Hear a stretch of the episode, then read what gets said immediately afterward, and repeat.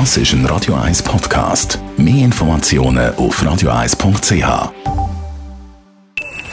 Best auf Morgenshow. Präsentiert von der Busco Reinigung. Willst du es sauber haben, Leute den Busco an. Busco.ch. Ja, heute genau vor einem Jahr hat die Meldung die Musikwelt erschüttert.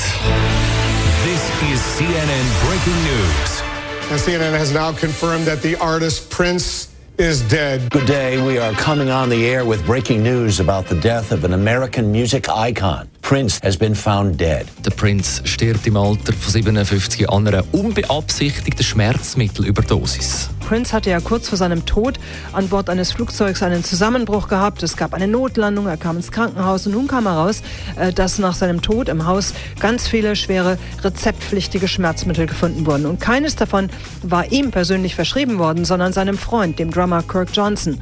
Prince hatte die Pillen in Aspirindosen und äh, mit Vitamintabletten zusammen aufbewahrt, vermutlich um seine Sucht zu verstecken, zu kaschieren.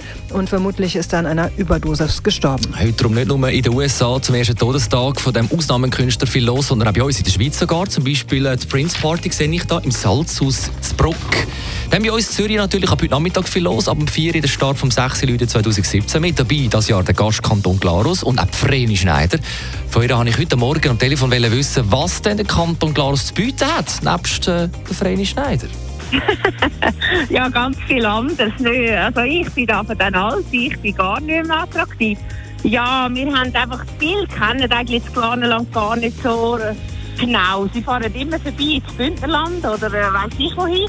Aber wir haben sehr viele schöne Berge. Wir haben wirklich auch irrsinnige Bergweltpanorama. Wir haben Seen. Klöntalensee, wunderschön. Ich habe selber meine Militärzeit viel äh, in Glarus verbracht, respektive dann im Glarener Stübli oder dann auch Mollis. Äh, aber da fällt jetzt schon auf, die Sonne die kommt irgendwie dann erst am Mittag mal über die Berge und verschwindet dann nach gefühlten drei, vier Stunden schon wieder auf der anderen Bergseite. Es kommt auch darauf an, welche Zeit das stimmt. Im Dezember ist die Sonne einmal ein kurz. Aber danach wird sie immer wieder länger und dafür haben wir halt die wunderschönen Berge. Die Morgenshow auf Radio 1.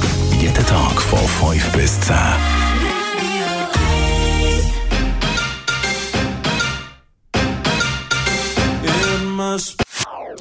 Das ist ein Radio 1 Podcast. Mehr Informationen auf radio1.ch.